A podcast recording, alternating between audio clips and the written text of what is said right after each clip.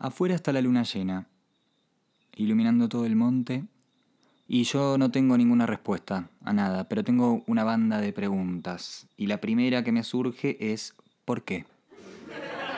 ¿Por qué se les permite a los hijos de mil puta que tomen todas las decisiones? A pocos kilómetros de este lugar, el monte se está prendiendo fuego. Y lejos de este lugar también se está prendiendo fuego. Se está prendiendo fuego por todas partes. ¿Por qué? Porque hay un fucking interés económico detrás. La concha de la lora, hijos de mil puta, los odio. Les deseo la muerte, les deseo que se prendan fuego ustedes. Manga de soretes. Ustedes, los que planean toda esta mierda por la guita. Por la guita, hijos de mil boludos. ¿Cómo puede ser? Y después pensás, cuando ya no podés más de la bronca, de la injusticia, y decís, ¿quién está detrás de todo esto? ¿Quién es la gente hija de puta que maneja esas cosas? ¿Dónde mierda están? ¿Dónde están escondidos? ¿Cómo son? ¿Quiénes son?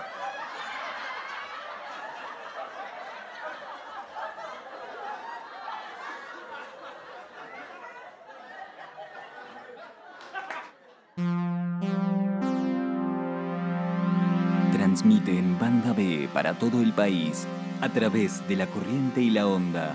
Rancho of the Moon. Episodio 5. My loneliness is teaching me. I must confess, shall no believe.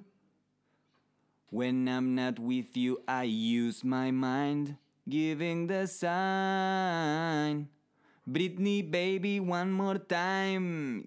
Sí, así, así queda mejor la letra, carajo. Hashtag Free Britney. Vamos de vuelta. My loneliness is teaching me and I, I must confess,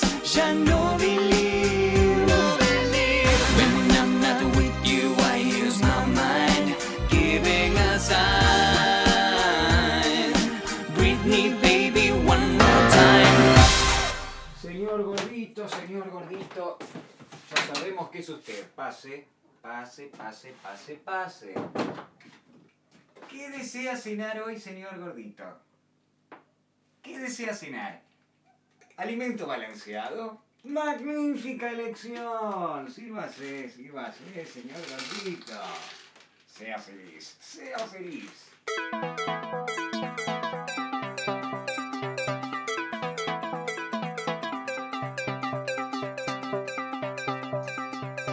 Life presenta a Angelo Fornavallo y el puto del monte en Algo sobre mi madre.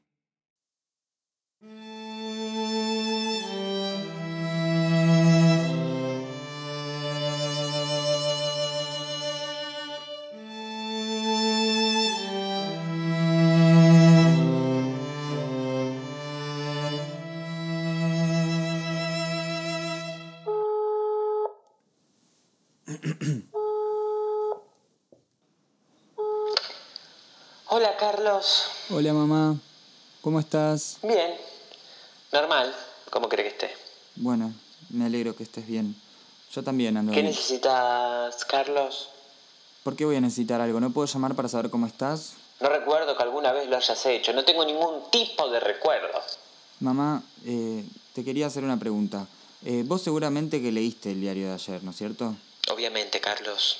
¿Y leíste la sección de policiales? Sí, Carlos, sí. Bueno, entonces habrás visto que hay una nota que dice cayó el estafador fantasma, Carlos Gabriel Robles, de 32 años. O sea, se llama igual que yo y tiene mi edad.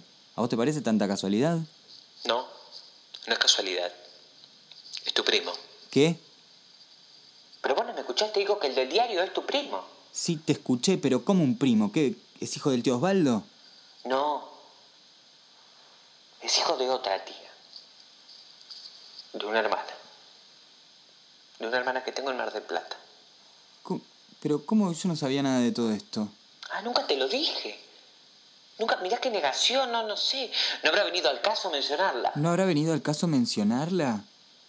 Pero es- una parte de la familia que yo no tenía ni idea de que existía. ¿Cómo puedes...? Tu familia soy yo, Carlos. Aunque no te guste, tu familia soy yo. Aunque lo detestes, aunque arañes las paredes y hasta que te abras las uñas rogando clemencia, por tu alma, tu familia soy yo. No contamos con ellos, así que no son familia. Ni tu primo, ni mi hermana gemela. ¿Gemela? Mamá, ¿tenés una hermana gemela? Pero... ¿Y qué, no hablas con ella? Está muerta. No, muerta realmente no está. Pero para mi alma y para mí, sí. No hablo con ella desde que nació el inútil de tu primo. O desde que lo engendró, mira, para no mentirte. ¿Y así lo decís? ¿Así como? Así me estás volviendo loca, así como. Así, con esa indiferencia fingida. Sos tan sensible, Carlos. Mamá, me ocultaste esta verdad todo este tiempo. ¿Para qué querés tener otro primo? ¿Para qué querés para hacer las asquerosidades que hacías con el otro? ¿O te crees que no sé lo que hacías con tu primo Gregorio? Vos sabés. Y lo sabés muy bien porque te lo dije de pequeño. Que yo a te fecundé in vitro, Carlos. Sí, ya sé. Naciste gracias a la inseminación artificial. Ya sé. Que ya por los 80 era todo un milagro. Ya sé. Pero lamentablemente, uno de la familia no lo elige, ¿o no? Mamá, ¿vos estás tomando? Si no hubieses elegido encarnar en otro vientre, pero este vientre fue el que te engendró. Basta, mamá, por favor, deja de manipularme con la culpa. Ya te lo explicó la psicóloga. Toda la vida haciendo lo Carlos, mismo. acordate de Tandil. Acordate de Tandil o querés que te lo haga acordar. ¿Te olvidaste ya de Tandil? Tandil, Tandil, Tandil. No, mamá, no te preocupes. Nunca me vas a dejar olvidarme de Tandil. El del diario. Es mi primo. Es hijo de tu hermana gemela. Tiene mi edad. Entonces, ¿ustedes estuvieron embarazadas al mismo tiempo? Cada vez estoy más sorprendida de vos, Carlos. Me, me, me sorprende tu poder de deducción. Tuve un presentimiento cuando leí ese diario. El chico del diario es un chanta igual que su padre. Ah, bueno, entonces por lo menos él tiene padre. Pero si serás mierda, vos también tenés un padre. Yo fui tu madre y tu padre, todo la misma vez. Tu primo ya se mandó bastantes turbias y en algún momento tenía que caer. ¿Y vos cómo sabes tanto de lo que hace y lo que no hace y cuándo va a caer? Es mi sobrino, Carlos, es mi sobrino. No, no habla- no hablaría bien de mí, ¿qué dirían las chicas? No hablaría bien de mí si no supiera nada de mi sobrino, de su existencia. Claro, como yo. Ay, Carlos, vos no entendés nada, eso pasa, sos un inútil, por eso no entendés. Y bueno, entonces trata de explicármelo un poco y capaz así lo entiendo. Explícamelo. Mira, Carlos, yo te voy a decir la verdad. Va a ser la primera y la última vez en que te lo voy a decir. La zorra de mi hermana, la que decía de ser mi gemela, me engañó, me sacó al hombre de mi vida, me lo sacó, me lo sacó de mis brazos. Le hizo creer a él que era yo, ya que somos exactamente idénticas. Y yo me debatía entre la noche y el día en perdonarlo y no perdonarlo. Hasta que me enteré que ella estaba embarazada. Que esa noche habían llamado a la cigüeña. Y no pude soportar tanto dolor, Carlos. Una noche, una noche tomé el tren. Y me fui de Mar del Plata y no volví nunca más. Nunca había sentido tanta soledad. Ya no era un par, ya no era un dúo. Ahora estaba sola y no sabía cómo llenar semejante vacío. Apenas llegué a Buenos Aires, me hice la inseminación artificial sin pensarlo. Y sin saberlo las dos, parimos el mismo año. Y sin saberlo los dos, le pusimos a nuestros hijos el mismo nombre. Carlos. Madre me hiciste y no supiste las formas de afrontar lo que me hace mal. Madre hay madre un ángel. No, no, no, no, no, no, no, no empieces a cantar. Carlos, te lo pido por favor. Sabes que me da vergüenza ajena, no lo puedo creer. Te tengo que dejar, Carlos. Se me parte la cabeza. Hasta que atendí el teléfono estaba lo más bien. Pero ahora se me parte la cabeza. No es casualidad, Carlos. Voy a recostarme en la penumbra con una compresa fría, mira. Espera, no te vayas todavía. Te Carlos, quiero... por favor, trata de llamarme cuando realmente sea necesario, no para hablar de boludeces, por favor. Sí, pero solamente un segundo, Te escúchame. dejo besitos. Mamá. Te dejo besitos, Carlos. Chao, chao. No te soporto más. Chao.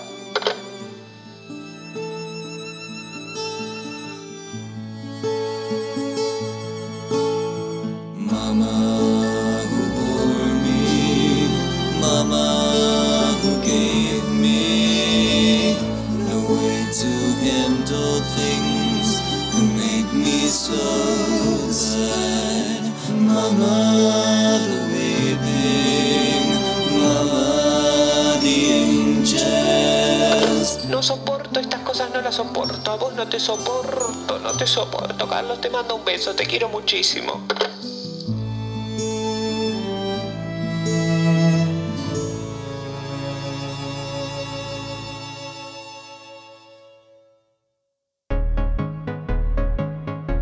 A continuación, en Rancho of the Moon, Cuentos de la Nada. Historias improvisadas, que ahora sí le estoy metiendo un poco de edición para que no se hagan tan largas y ustedes no se vuelvan loques. Vamos con la historia de hoy.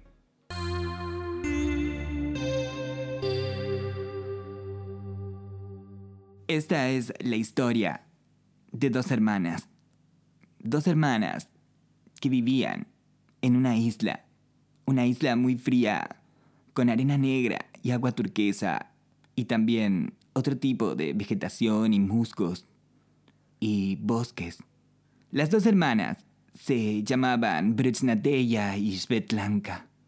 Britsnadeya era la mayor. Ella tenía cinco años más que Svetlanka. Svetlanka siempre había tenido el complejo de la hermana menor.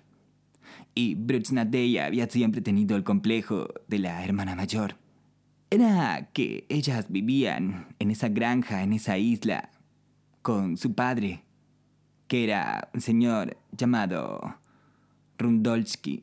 Rundolski no quería que sus hijas conozcan muchachos en el pueblo porque pensaba que se volverían putas. El padre de Britsnadeya se encontraba en la alegre cocina de la granja, un amable espacio con una mesa de madera muy gruesa, azulejos color amarillo claro y cortinas que se movían con el viento. Britsnadeya preguntó si podía ir por el pueblo para, para buscar unas, unos mandados. Entonces el padre, dudando, le dijo, Ve, pero ten cuidado con los hombres, Britsnadeya. Britsnadeya decidió tomar la canasta e ir al pueblo.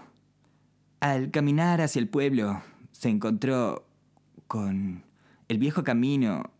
Era un hermoso camino que se formaba por las colinas, llenas de verde pasto y árboles.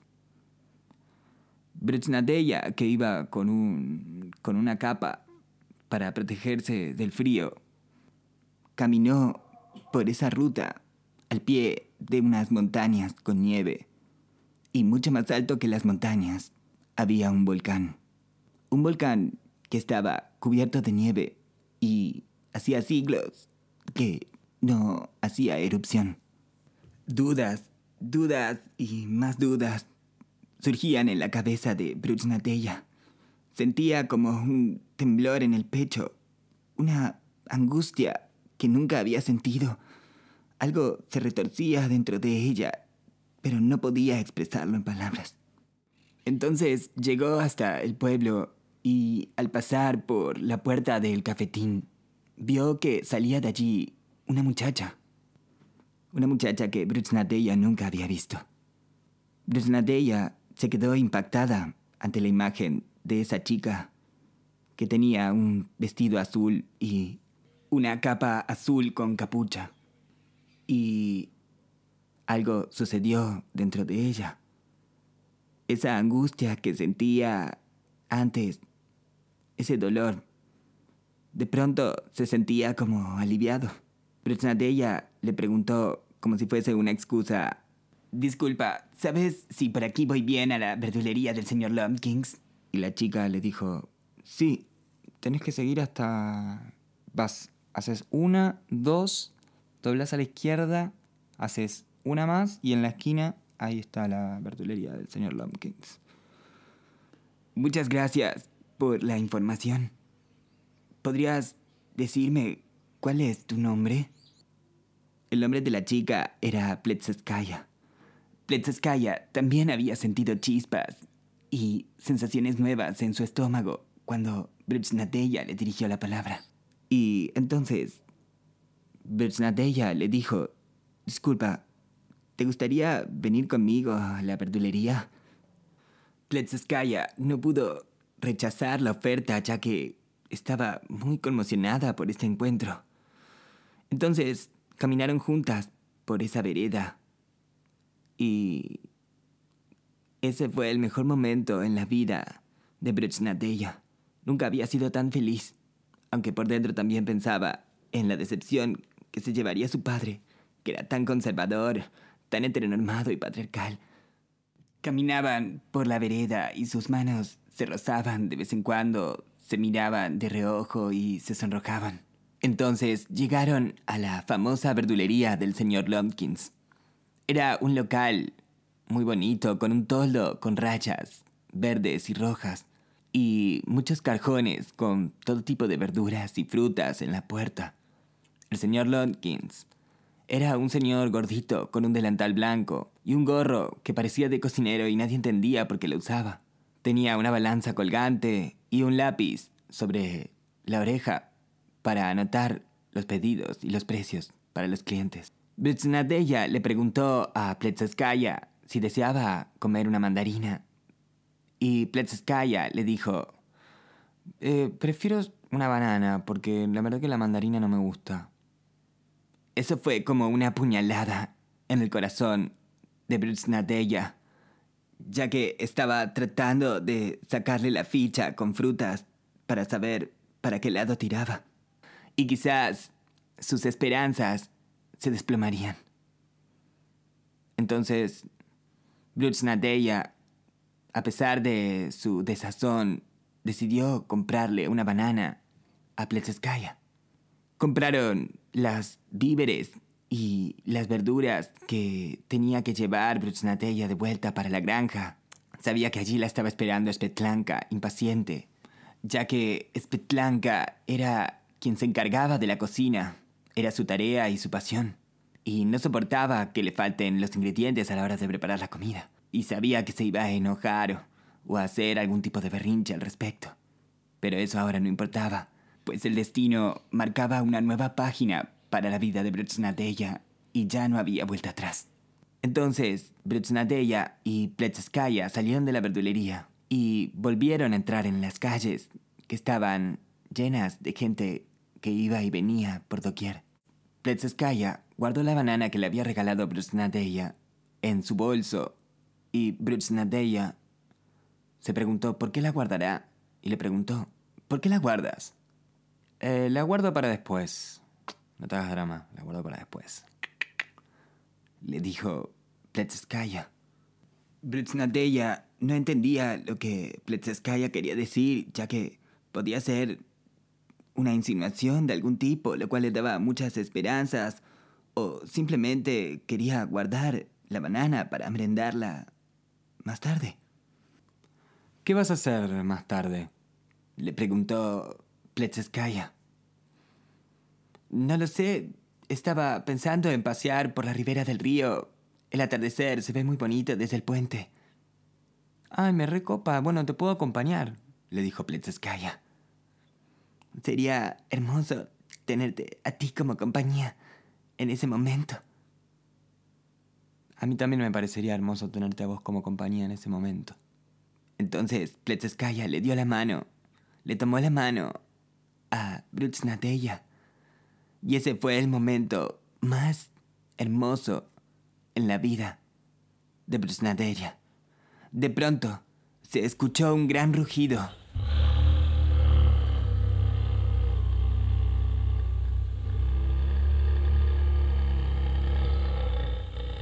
¿Qué fue ese ruido?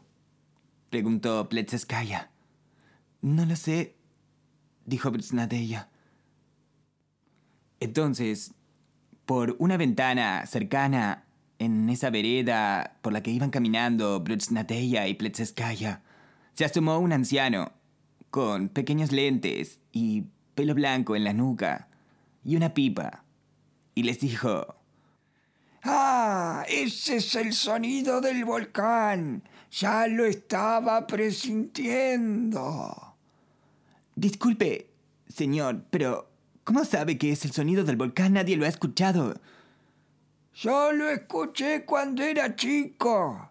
En mi época había sonado dos veces. Pero cuando va a sonar, uno ya lo presiente. ¿Por qué dice eso? preguntó Bruchnadeya. Porque las personas que nacemos aquí en esta isla, cuando está a punto de hacer erupción el volcán, sentimos una angustia en el pecho que no podemos comprender. Entonces, Bruchnadeya recordó esa extraña angustia que había sentido más temprano y se estremeció al pensar en la idea de que la isla podría ser cubierta de lava. Señor, disculpe. ¿Sabe si efectivamente el volcán hará erupción o es simplemente un sonido? Ese volcán va a ser erupción y todos quedaremos enterrados en la lava. Lamento por vosotras que no han tenido una vida larga como yo. Entonces, la gente se empezó a amontonar en las calles, extrañados y preocupados por esos sonidos que seguían viniendo. Debo regresar a la granja, debo avisarle y advertirle a mi padre y a mi hermana. Están más cerca del volcán y están más indefensos. Mi padre es viejo y debo ayudarle, a pesar de que sea un maldito fascista. ¡A los barcos! ¡Todo el mundo a los barcos! gritaba el comisario. Tengo que ir a ver a mi familia, tengo que avisarles y que vengan para aquí. Pero para, ¿no tenés para mandarles un mensaje? preguntó Bletskaya. Ah, sí, tienes razón. Entonces, Brutsnadeya le envió un WhatsApp a su padre, diciéndole, vente para el muelle y súbete a un barco. Dicen que el volcán va a hacer erupción. Y varios emojis de la carita de susto. Entonces, Brutsnadeya y Pletskaya se dieron la mano, se miraron a los ojos, y entre medio de todo ese caos y toda esa multitud desesperada por la inminente erupción del volcán, se besaron por primera vez. Yo no quiero seguir viviendo si no estás a mi lado, le dijo Brutsnateya. Yo tampoco, dijo Pletskaya. Qué bueno que dices eso, porque cuando te regalé, te quise regalar una fruta, y tú elegiste una banana, mis esperanzas se habían ido al suelo. Pero, ¿por qué sacas cálculos con eso? No tiene nada que ver. O sea, yo posta quería comer una banana más tarde porque me suele bajar la presión y, me, y el potasio como que me levanta. Oh, mi mente es tan macabra a veces. Hace juegos que no puedo comprender. Entonces se dieron otro beso, aún más apasionado que el anterior. Y de pronto escuchó una voz. Bruchnadenka, que era la forma en que le decía a su padre cuando estaba enojado. ¿Qué estás haciendo? Papá, quiero presentarte a Pletskaya. Ella es el amor de mi vida. No. No, no, no, no, no, no, no. Esto no. Esto no, Bruchnadenka, esto no. Papá, no hay tiempo para esto. Vámonos a los barcos. ¿Desde cuándo la conoces, a? Desde aproximadamente hace unos 45 o 50 minutos. Pero eso, en el mundo lésbico, es suficiente como para encontrar el amor de tu vida, papá. Espera, ¿dónde está mi hermana? ¿Dónde está Svetlanka? Debemos ir a buscarla, debemos volver a la granja antes de que haga erupción el volcán. Aquí estoy, dijo de pronto una voz. Se dieron vuelta y ahí estaba Svetlanka, de la mano con otra joven, una joven morena, de cabeza rapada y aros muy grandes que le llegaban hasta los hombros, de colores muy brillantes, y un vestido con un diseño muy moderno, color rojo, que hacía juego con su capa con capucha, también roja. Entonces, Brutsnadeya y Svetlanka se miraron y se reconocieron las dos más unidas y más similares de lo que ellas pensaban, y se abrazaron y lloraron. El caos seguía inundando el pueblo, y todo el mundo corría hacia los muelles para subirse en los barcos. El sol se estaba ya poniendo, el cielo estaba naranja y también violeta con colores de un atardecer muy intenso. El viento soplaba, la gente cada vez estaba más lejos. La novia de Spetlanka, la morena rapada, tenía un barco más grande donde podrían caber ellas dos, sus novias y el padre. Pero el padre se negó a ir con ellas y al contrario pidió que lo aten en el mástil de la plaza para recibir la lava del volcán y morir calcinado antes de salvarse con dos hijas lesbianas. La gente que pasaba por ahí lo ayudó a atarse con cadenas al mástil y las hermanas, entre lágrimas, no pudieron hacer nada y corrieron hacia el muelle y subieron al barco de la novia de Svetlanka. Todo el pueblo estaba en barcos a unos 200 o 300 metros de la costa, esperando a que el volcán haga erupción. El pueblo estaba vacío, con excepción del padre de Brutsnadeya y Spetlanka. El sol se terminó de ocultar. Pasaron las horas, pasó toda la noche y nada sucedía. Entonces, al amanecer, se volvió a escuchar un ruido y el volcán hizo una pequeña erupción, que no era tan grande como la que imaginaban, y un chorro de lava, un pequeño río de lava, comenzó a salir entre la nieve y bajó por el volcán. Llegó hasta las montañas y luego bajó por las montañas hacia el pueblo, formando un pequeño río en una de las calles, en la calle principal.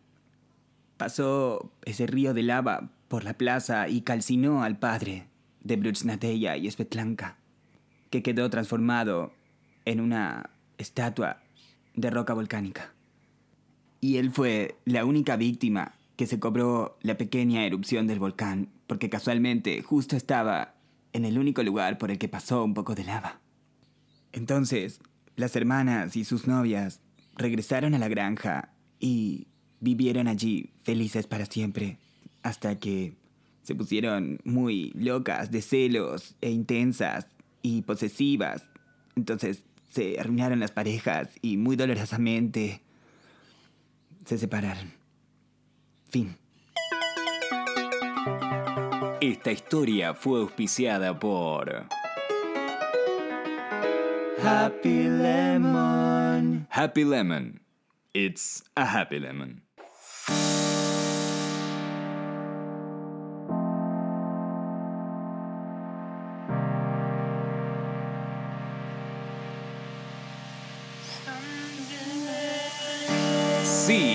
Sí, sí, llegamos al último bloque.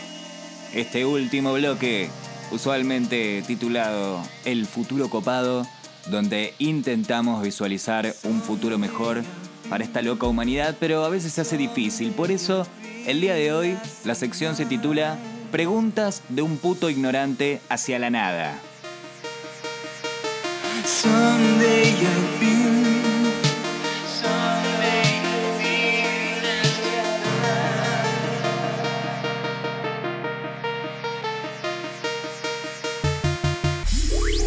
¿Por qué carajo hay crisis?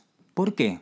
¿Para responderle a quién? ¿Como consecuencia de quién? ¿A través de qué y para qué y para quién? ¿Por qué carajo hay una crisis? ¿Por qué? ¿Porque falta guita? Hay lo que no termino de entender. No porque se le debe guita al banco o se le debe guita al, al fondo monetario o a otro país que te la presta. Y hay algo que yo no entiendo. ¿La guita es una sola guita en el mundo y esa guita se va moviendo de lugar a lugar? Porque que yo tenga entendido, la guita es un invento humano. Entonces, ¿por qué mierda no se puede, por ejemplo, imprimir más guita? ¿Por qué? Porque al quién a quién hay que responderle que no le interesa eso. ¿Por qué somos esclavos de nuestro propio invento? ¿Por qué no se puede crear más plata y repartirla y moverla? ¿Qué explota el mundo? ¿Se cae? ¿Qué se cae? ¿Qué se derrumba? O sea, ¿qué tipo de aprobación santa de quién necesitamos para que el billete tenga validez? Se prende fuego el monte por negocio. No sé si agronegocio o movida inmobiliaria. Se pierden los árboles, todo lo que nos da vida y lo que nos sostiene, se va a la mierda por ese invento humano, desesperades, todes, por algo que inventamos, ¿entendés? Y destruimos a lo que nos excede, destruimos a lo que nos sostiene, solo para alcanzar más de lo que inventamos nosotros mismos. ¿Qué clase de juego enfermo y pelotudo estamos sosteniendo? ¿Qué clase de reglas de mierda de este juego no podemos romper? ¿Qué es este juego con la guita? ¿Con el poder? ¿Qué es una, como una droga? ¿Es una adicción que quieren más y más y más? Porque somos seres adictos. Y quizás a muchas personas que estarían en ese lugar, quizás habría un montón de personas dando vueltas que si estuviesen en ese lugar estarían haciendo lo mismo o cosas peores. No, la verdad, no, no entiendo la ecuación en qué momento nos organizamos para tener este sistema de mierda. ¿En qué momento? Bueno, es parte de la evolución. Ya vendrá la forma de todas las personas, el futuro copado. Todos conscientes. Todos amor, todos paz. Qué lindo. Qué lindo, sí, pero después. La verdad que yo quería hacer un segmento que llame el futuro copado y la verdad que se tendría que llamar el presente de mierda. Pero no quería venir a esto, entonces no quería venir a esto. Y se está prendiendo fuego el monte, la sierra, los campos, acá cerca de donde yo estoy. No inmediatamente cerca, pero a, no sé, 40 kilómetros. Y te enterás de que es por movida inmobiliaria o por movida agroindustrial y ningún gobierno detiene esto. Parece que el ser humano es tan codicioso y tan egocéntrico que destruye todo por un papel que él inventó, por un juego que él inventó, por unas reglas que él inventó. Y digo él porque estoy seguro que no fueron mujeres. Toda esta realidad virtual en la que vivimos, porque la realidad, lo real, es lo que ves, lo que podés tocar, lo que ves crecer, y todo el resto es realidad virtual. Los países, los límites de los países, la frontera, las cifras en una cuenta bancaria. Es algo que es virtual, es un acuerdo. Hasta nuestros nombres son realidad virtual. Y por eso la reflexión de hoy es, ¿qué es lo real? ¿Un billete? ¿Un número? ¿Una cifra digital? Si lo que nos está cagando la vida es parte de la realidad virtual, ¿por qué no se modifica y punto? Si la realidad virtual está destruyendo lo real, entonces somos una manga de imbéciles. Cálmate un poco, por favor, te lo pido. Cálmate, ¿sí? Cálmate ya. Entonces podríamos decir que la conclusión de este episodio es que lo real es todo aquello que nos excede, que nace por su cuenta, que se crea por su cuenta, que existe por su cuenta. Y la realidad virtual podríamos resumirla como todo aquello que es un acuerdo, algo que tiene que documentarse en un papel o en una base de datos, porque si no, no tendríamos forma de saber que existe. Bueno, ahora sí, un nuevo episodio se ha terminado. Muchas gracias por haber escuchado hasta aquí. Gracias a Angelo Fornavallo por su magnífica participación. Nos volvemos a encontrar dentro de unos días, que como verán no son regulares, por este mismo canal y a la hora que ustedes quieran.